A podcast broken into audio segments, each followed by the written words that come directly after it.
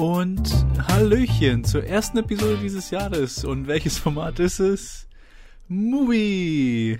Das, was wir schon seit Februar nicht mehr hatten. Und ja, da entschuldige ich mich, weil Uni, Arbeit, persönliches Leben, alles ist äh, irgendwie in die Quere gekommen und dann konnte man einfach keine Episoden mehr da machen. Aber ich habe immer noch einige Filme seit der letzten Mubi-Episode im Februar oder März. Habe ich immer noch einige Filme auf Mubi gesehen. Und über die wollte ich halt ein bisschen reden heute. So euch einen kleinen Überblick geben. Ich werde das als meine Top, Top 15, 15 Filme sind es geworden, Top 15 euch vorstellen von den Filmen, die ich gesehen habe. Ich habe eigentlich relativ viele gesehen dieses Jahr. Und ich rede über die Top 15, die mir am besten gefallen haben. Und in Klammern, über die ich noch nicht geredet habe. in Mubi, bei den ersten drei Episoden dieses, also des vergangenen Jahres.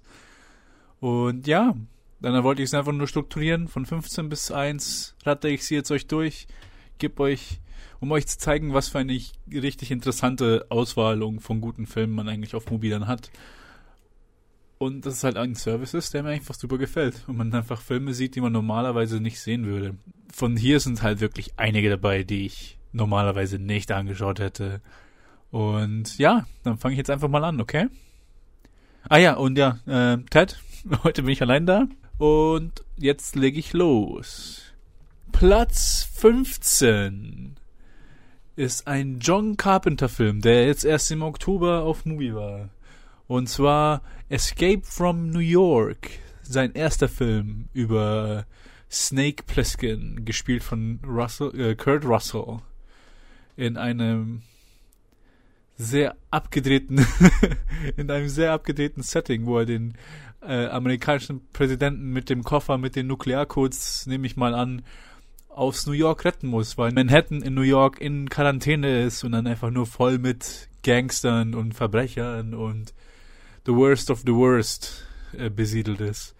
Und da ist der, der Präsident wurde von radikalen, wie es ausschaut, radikalen äh, Kommunisten entführt, die, die extrem gegen Amerika sind und dann haben sie ihn dahin gebracht oder sind da irgendwie ähm, die stürzen ab, sind in Manhattan. Er ist ein ehemaliger Soldat, der He's the only one who can get it done.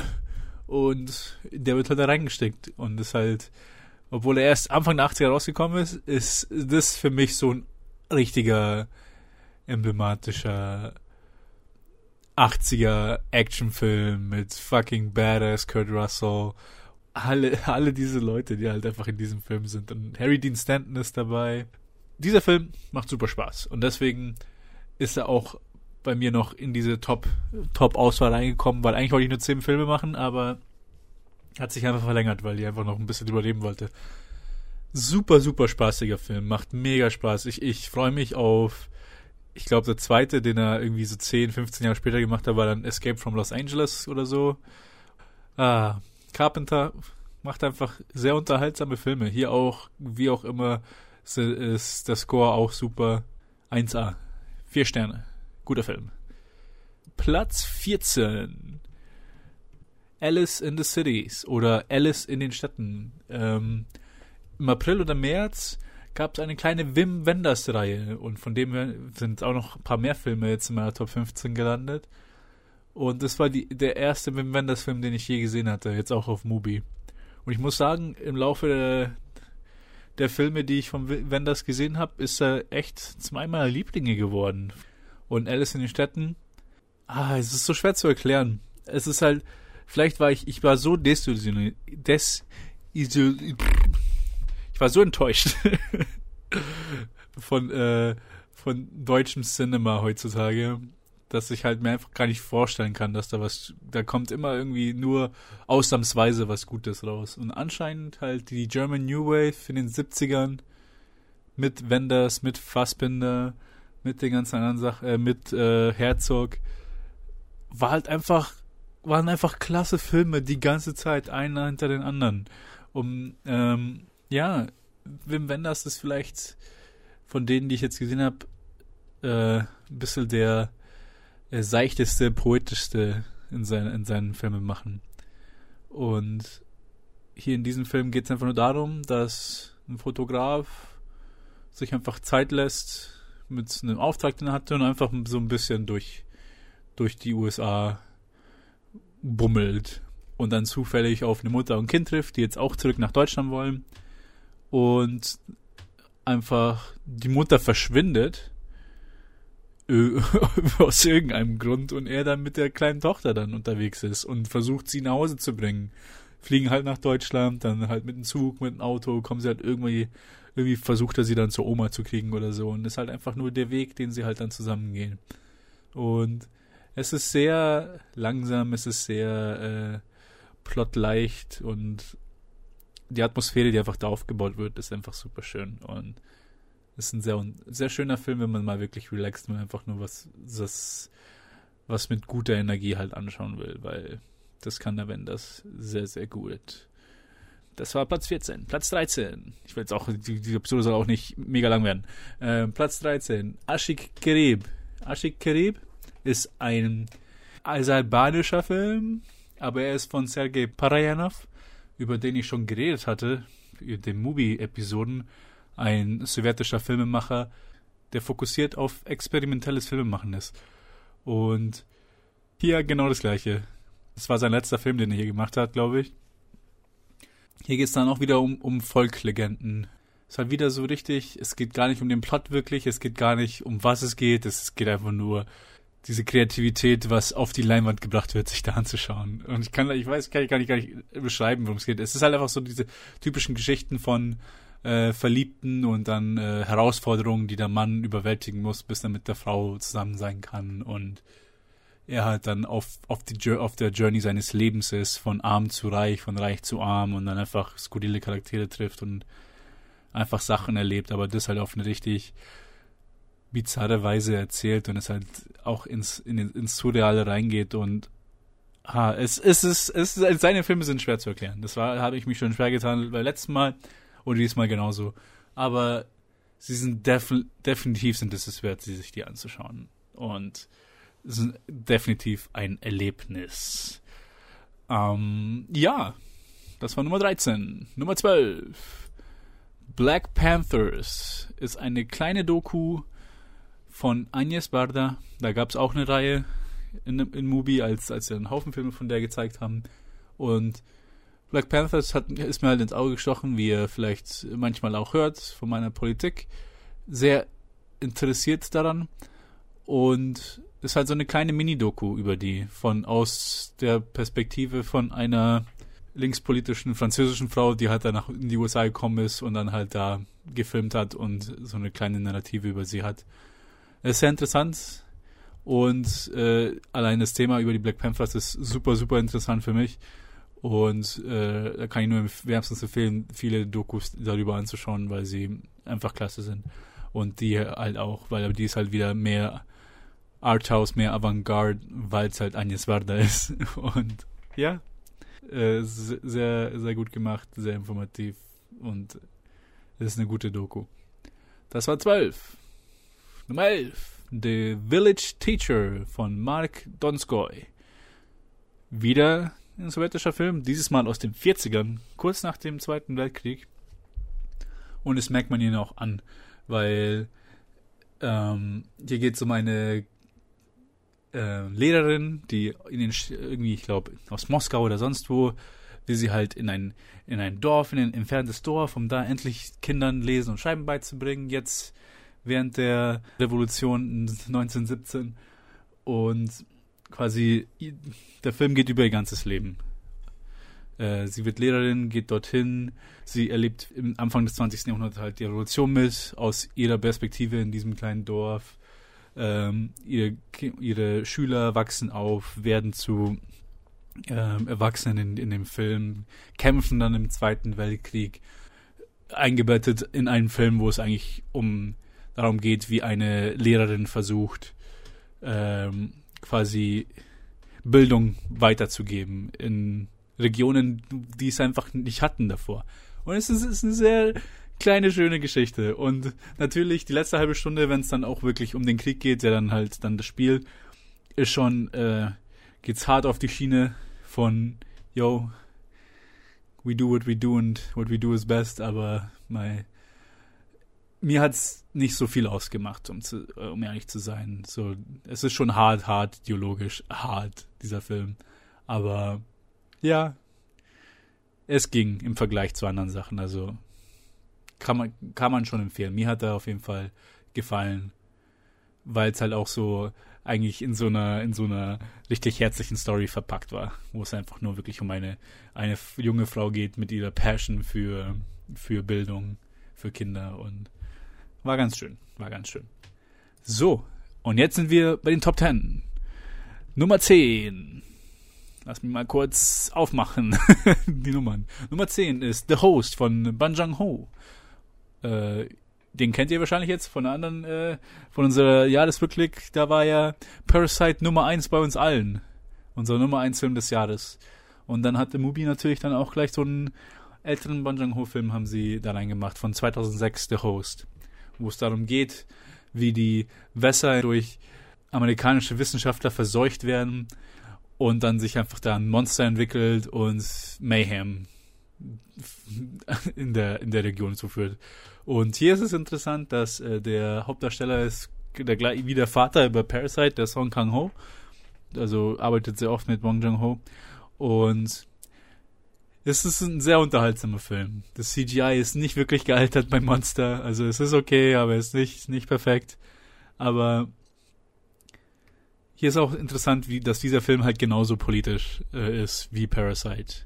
Genauso ähm, äh, Arm-Reich-Perspektive, aber dann aber auch die äh, schwere Beziehung, die dann Südkorea mit den USA hat, ist halt, fließt halt auch damit ein. Äh, es ist ein, erstens auch ein sehr lustiger Film.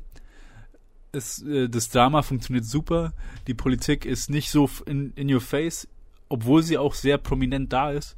Und deswegen funktioniert er einfach ganz gut. Die, äh, die Familie, die dargestellt wird, wo halt die Tochter vom Hauptdarsteller wird entführt, nicht entführt, aber wird halt irgendwie mitgeschleppt von diesem Monster seine Familie, seine zwei Geschwister und sein Vater, der Opa, die versuchen halt dann alles, um die Tochter zu retten. Und sie zu finden, wo ist sie, wo ist das Monster hin? Vielleicht lebt sie noch, wir müssen sie finden und dann so auf dieser Prämisse folgt der Film. Super unterhaltsam. Ich will auf jeden Fall die ganzen restlichen Bon Joon-ho-Filme sehen. Er ist ein Meister.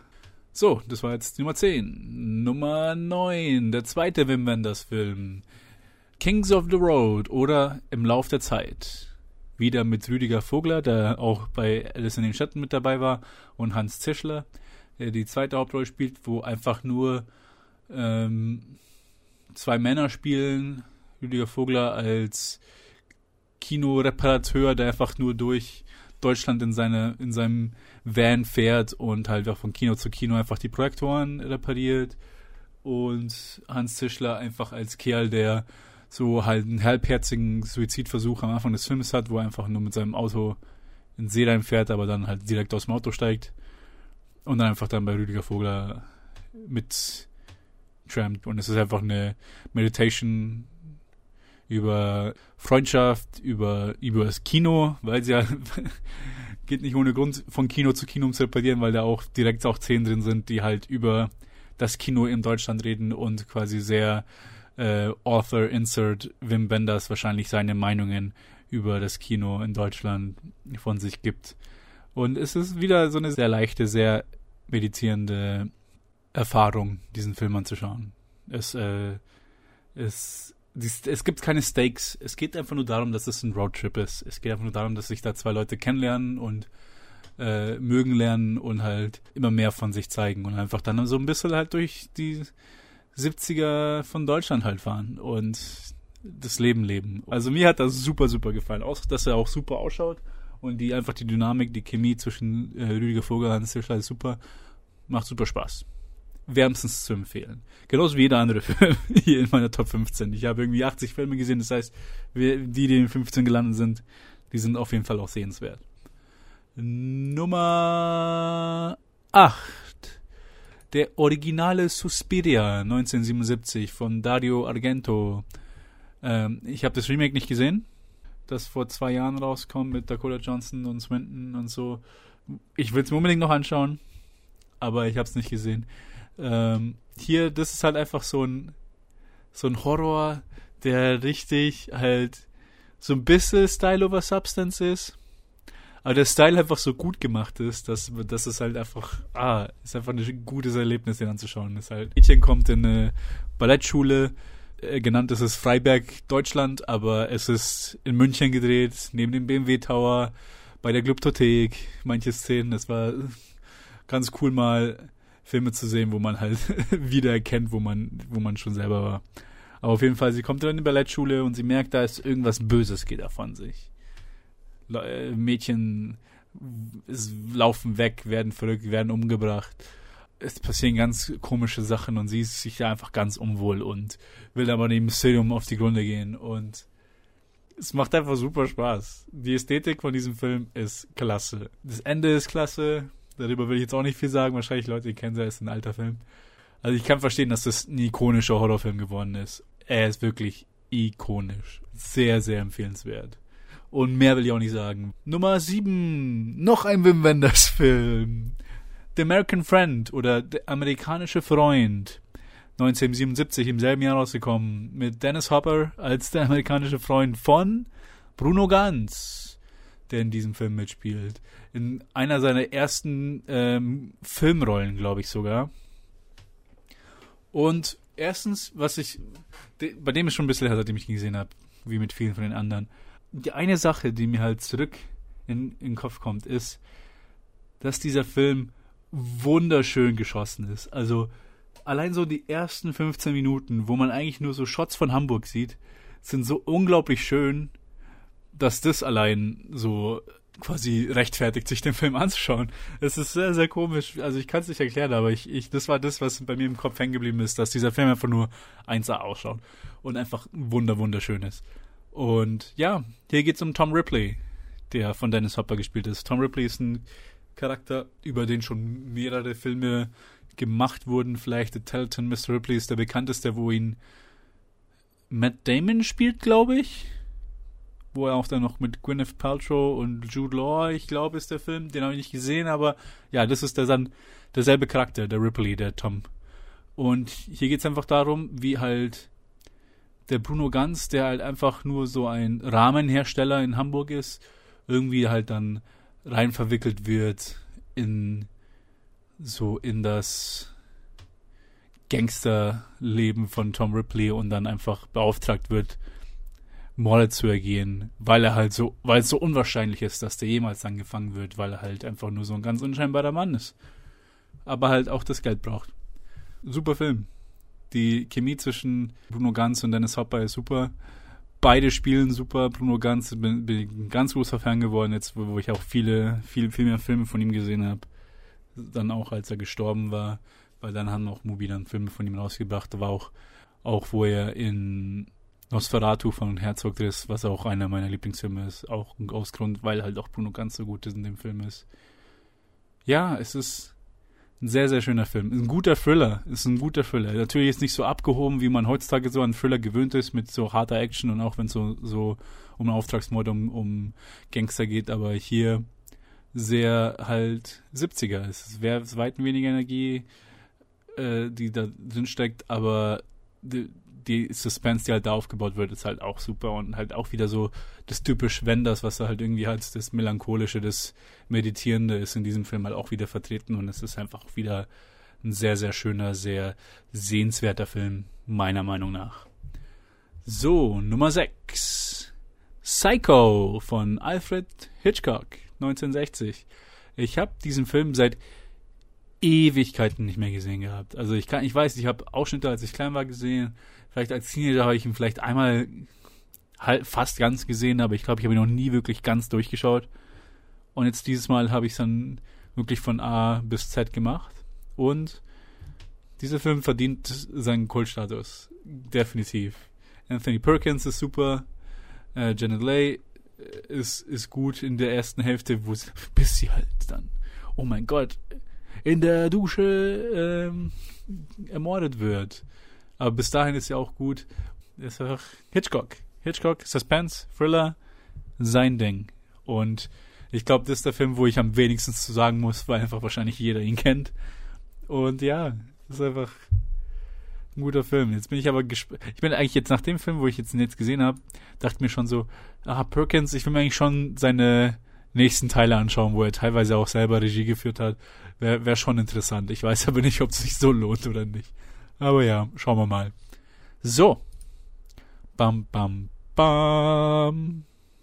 Die Top 5 sind angekommen.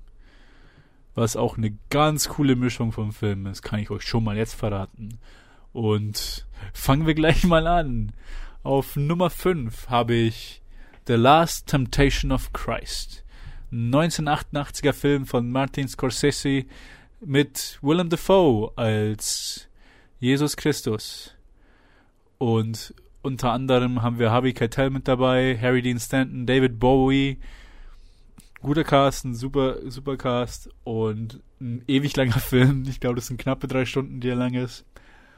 Und ja, es hat es ist eine Überraschung für mich, dass ich, dass ich den, dass, dass ich einen Film über. Ich also, ich bin katholisch erzogen, bin aber mittlerweile halt überhaupt nicht religiös und eigentlich auch gar nicht so interessiert daran. Aber dieser Film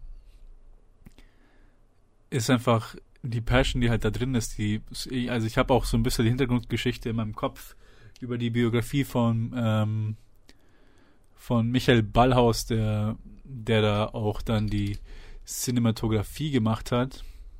Oder? Hat er? Warte, muss mal kurz nachschauen. Ja, genau, Michael Ballhaus war dabei. Äh, weiß ich, dass Scorsese das schon, also das ist ein sehr langes Projekt ist, das er eigentlich schon machen wollte und erst alt 88 geschafft hat, das zu machen. Aber ich glaube, der hatte schon 15 Jahre davor versucht, irgendwie eine Produktion auf die Beine zu stellen. Und das ist halt eine sehr, man merkt, er ist halt auch äh, Italian Catholic und ist halt so erzogen und ist halt so ein großer Teil seines Lebens und dass halt da dann eine eine sehr persönliche Geschichte, also sehr persönliche Fiction über Jesus da reinbringen will, weil es halt auf dem Buch basiert, das ihn halt zeigt als als zweifelnden Menschen, also mehr als Mensch als Gott. Und ja, es ist ein sehr gleichzeitig epischer, aber auch persönlicher Film. Und es ist einfach Scorsese, der macht halt Qualität, qualitäthafte Filme, es ist einfach ein sehr guter Film. Und aber was mich halt an diesem Film gezogen hat, ist halt vor allem Willem Dafoe, weil er sich über die letzten, das letzte halbe Jahrzehnt hat er sich zu einem meiner absoluten Lieblingsschauspieler entwickelt. Vor allem jetzt mit Lighthouse, mit, mit seinem Eternity's Gate, mit Florida Project. Also dieser, dieser Schauspieler ist wirklich unter den Besten seiner, seiner Zeit. Absolut, in meiner Meinung. Und da hat er es auch schon gezeigt. Er hält einfach diesen Film, obwohl er so lange ist und obwohl er halt auf ihn fokussiert, fast exklusiv mit halt ein bisschen Harvey Keitel als, als Judas, trägt er diese Last auf, der, auf seinen Schultern wie Jesus. Super gut. Und liefert halt eine sehr, sehr gute Performance hin mit, ähm, mit einer Regie, die halt auch super ist. Scorsese kennt man ja ähm, hier bei dem Film, vielleicht ähm, wissen es die Leute, gab es ja ewig, richtig, richtig Drama mit katholischen oder christlichen Gruppen, weil halt eine Sequenz quasi Jesus als Familienmann gezeigt hat mit äh, Maria Magdalena und irgendwie schon, dass er eine, eine Familie gegründet hat und quasi da ist Sequenzen und Abschnitte, die sowas halt gezeigt haben gab und einfach, das war halt vollkommen Blasphemie. Und Leute haben halt super, super gegen diesen Film äh, randaliert. Und ich glaube sogar, ich glaube, mein ehemaliger Chef in seinem Kino hat auch, hat auch Geschichten erwähnt, wie halt die Polizei vor einer, als dieser Film rauskam, bei einer Vorstellung halt einfach die Leute weghalten musste, weil einfach auch hier in München die Leute das nicht ausgehalten haben, dass dieser Film rausgekommen ist. Und ja, ich meine, die Parallele ist ja jetzt in, in den US, in, in Brasilien jetzt ein Netflix Netflix-Special oder so, so ein Special-Film, der rausgekommen ist von einer brasilianischen Comedy-Truppe, die halt dann äh, Jesus als, als gay in diesem Film zeigt.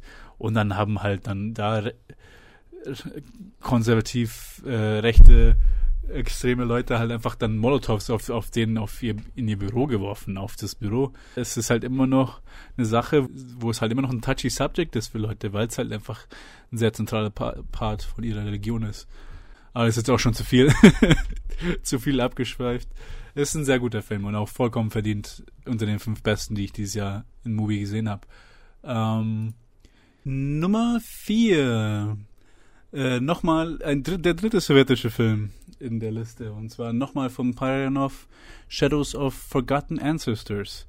Das ist eine wieder so eine Liebesgeschichte, die halt in, in, in Mittelalter spielt, halt in irgendwo irgendwo Schlag mich tot, Russland, Ukraine. Nee, das ist ein ukrainischer Film, jetzt kann ich mich erinnern, weil ich habe überraschend viel verstanden während dem Film, als sie darüber geredet haben. Und anscheinend ist Ukrainisch um weit näher am, am Kroatischen als Russisch.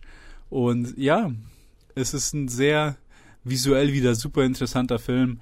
Die, die Story an sich ist halt auch wieder einfach nur zwei, zwei unglücklich verliebte äh, Menschen, die halt einfach dem, dem einfach alles in die Quere kommt zwischen ihrer Liebe.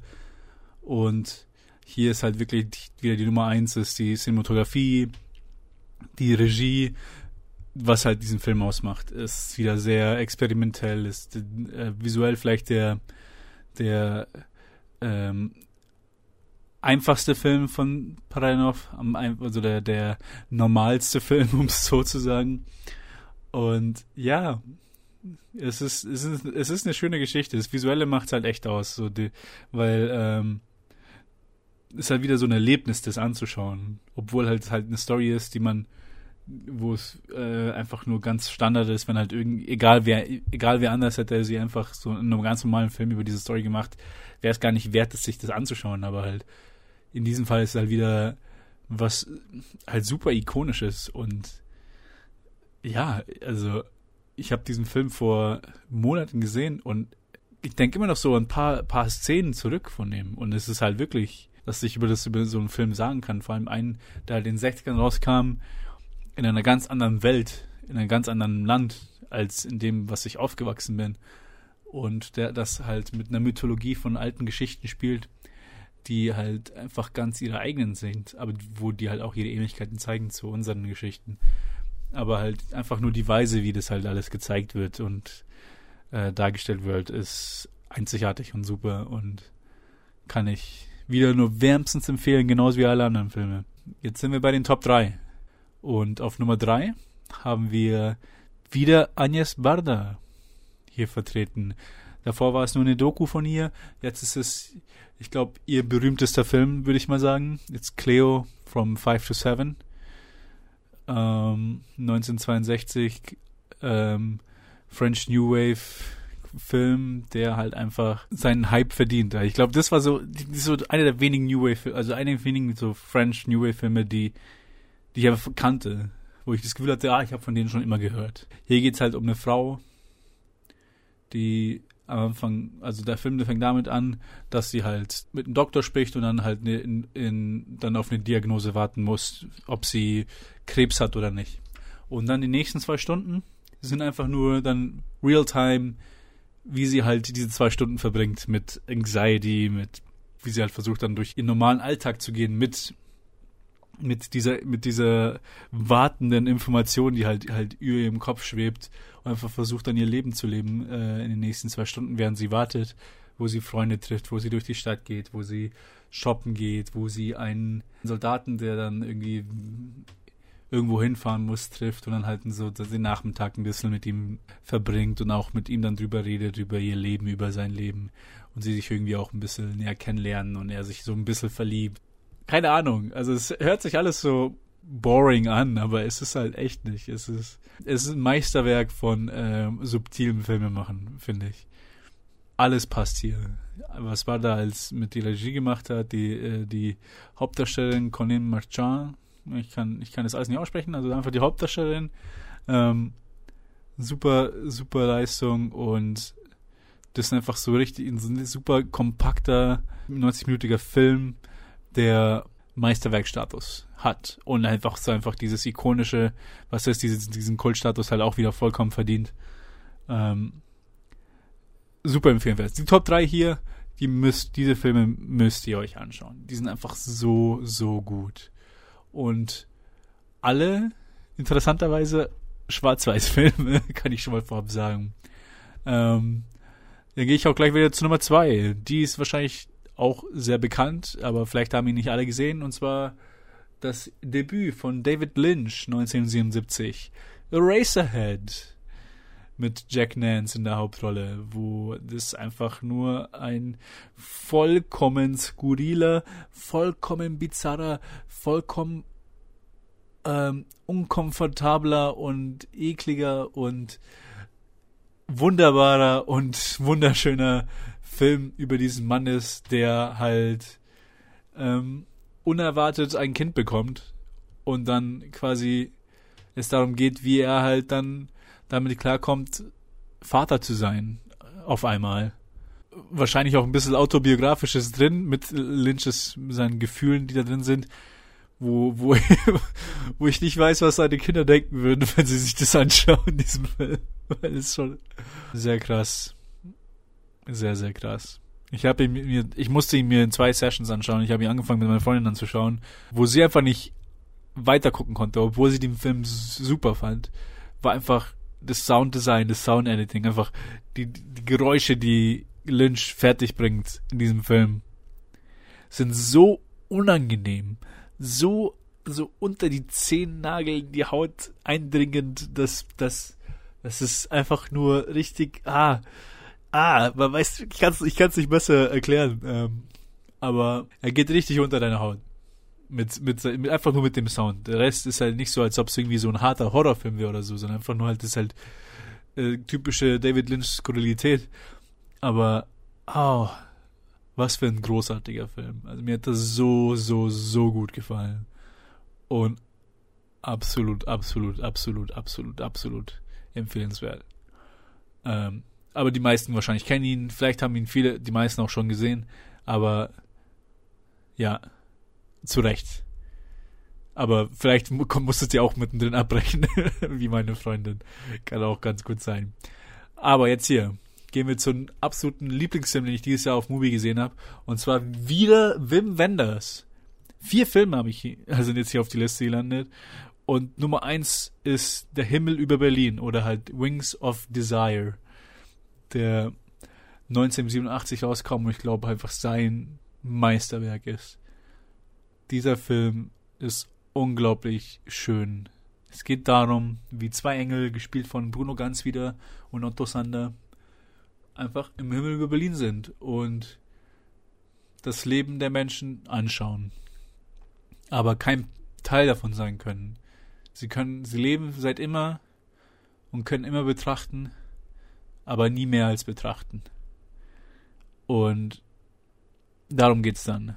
Irgendwann Damiel, gespielt von Bruno Ganz, der Engel, einfach den Drang spürt, wirklich zu leben und nicht mehr zu betrachten.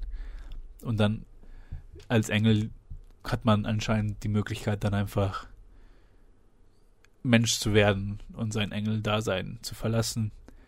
Ähm, ist ein wunderschöner Film ich weiß, ich, ich, weiß gar nicht, ob was ich darüber sagen kann, was das irgendwie ähm, Justice macht.